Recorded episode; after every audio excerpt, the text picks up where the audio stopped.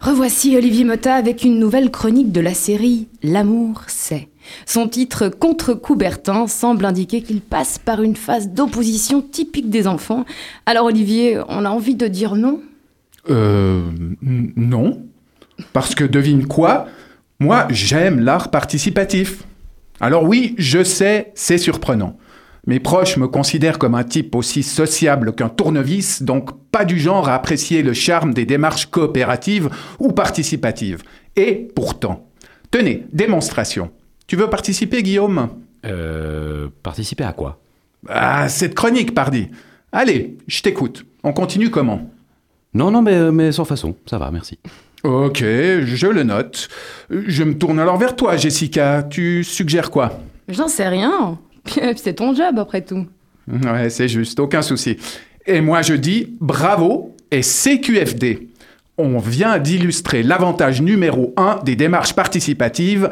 Ça permet d'occuper le terrain sans se fouler la rate. On a eu un petit échange, tranquillou, et bim, alléluia, notre ping-pong a servi à meubler un quart de ma chronique, et on peut pas dire qu'on s'est fait saigner les neurones. Enfin, surtout vous. Eh ben, merci. Non, mais c'est c'est sympa. Hep. Sortez pas tout de suite le goudron et les plumes, j'ai pas terminé. Voici l'avantage numéro 2. L'art participatif, ça permet de plaquer un vernis de modernité sur des pratiques très anciennes. Le paléolithique supérieur, vous voyez Les cavernes, les peintures, les cérémonies chamaniques. Eh bien, je vous parie qu'alors, ça devait pogoter à mort dans les grottes. Vous croyez vraiment qu'Homo sapiens se contentait de poser ses fesses et de savourer passivement le spectacle? Avec des sièges rembourrés de cailloux et tous les produits psychotropes dont il se tapissait la panse? Oui, enfin, quels que soient tes cheveux blancs, tu n'y étais pas. Ouais, euh, ok, c'est vrai. Alors quittons la préhistoire et venons-en à l'avantage numéro 3, tout à fait contemporain. L'art participatif, c'est un moyen très sûr de pacifier, de contrôler les foules. Prenons le cas de la fête des vignerons en 2019.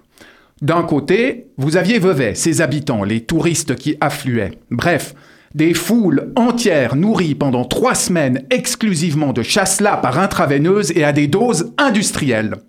Bilan, une ville au bord de l'hystérie dans un état de semi-insurrection permanente. De l'autre côté, vous aviez le spectacle de la fête, du participatif intégral, des millions d'amateurs bénévoles qui ont répété durant des siècles. Et tout ça pour quel résultat? C'est tout simple. Avec ses figurants beaucoup trop nombreux, son propos plus sucré qu'une piscine de Nutella et son plateau transformé en écran géant à coups de LED, comme si on n'avait pas déjà tous toujours le nez collé à des écrans, c'était un spectacle totalement mou du genou, un spectacle avec deux de tension. Un spectacle qui, donc, plongeait son public dans une sorte d'hébétude proche du coma. Le coup de génie, il était là. Cette ratatouille participative était idéale pour faire atterrir ou décuver la population. Le spectacle de la fête des vignerons, c'était une gigantesque cellule de dégrisement à ciel ouvert. Youpi Tranquillité retrouvée, bonne nuit les petits. Ouais, bon, avec tes avantages qui n'en sont pas, la conclusion, c'est que tu ne portes pas le participatif dans ton cœur, en somme. Oh, ça s'est vu tant que ça? D'accord, j'avoue. Et c'est là d'ailleurs que j'ai envie de retourner la phrase qu'on attribue à tort au baron de Coubertin. En art, l'essentiel c'est de ne pas participer. Je remercie donc chaleureusement les solitaires, les ours, les francs-tireurs, ceux qui ont aujourd'hui encore le culot de produire sans confondre la création d'une œuvre d'art avec l'organisation d'un sondage d'opinion ou d'un foutu référendum. En art, je veux qu'on m'embarque.